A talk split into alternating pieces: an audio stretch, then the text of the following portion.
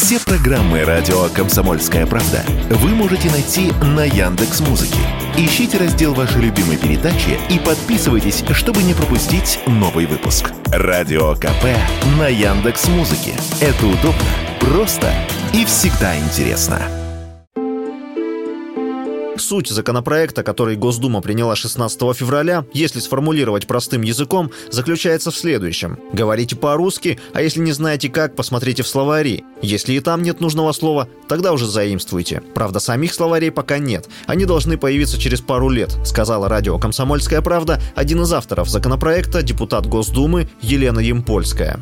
Мы все ждем нормативных словарей, справочников и грамматик, который, собственно, которым и был посвящен этот правительственный законопроект. Они должны появиться к 2025 году. В стране, наконец, появятся эталонные словари, эталонные справочники.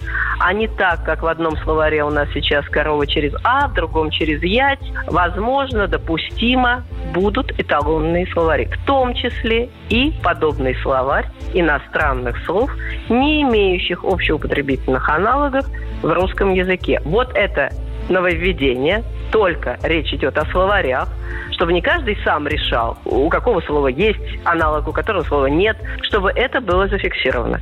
Как говорится в пояснительной записке к законопроекту, это все ради защиты русского языка от чрезмерного заимствования. Но касается документ и матерных нецензурных выражений. Кроме того, отдельно закон оговаривает нормы для уличных вывесок и упаковок, добавляет депутат Елена Емпольская ввели критерии идентичности, потому что раньше в законе было, что тексты на русском языке и на ином языке должны быть идентичны, а критериев этой идентичности не было, что, собственно, и позволяло сделать вывеску на английском огромными буквами, а любую информацию на русском писать где-то стыдливо в уголке микроскопическим шрифтом. Сейчас цвет, размер, тип шрифта, размещение, техническое оформление все это оговаривается отдельно еще в одной поправке, которая принята и которая вот уже теперь принят полностью законопроект.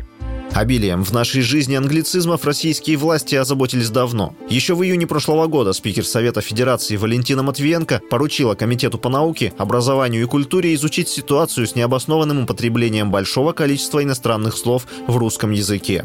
Ну вот кэшбэк как был, так и есть. Понимаете? И это все произносится на правительственном уровне. Ну, ну есть же аналоги русского языка. Ну чего мы засоряем наш красивый, замечательный, уникальный язык э, вот такими всякими разными словами? Это вот в мультфильмах, высказываниях. Просто некоторые хочу прочитать. А у нас сегодня воркшоп, а у вас?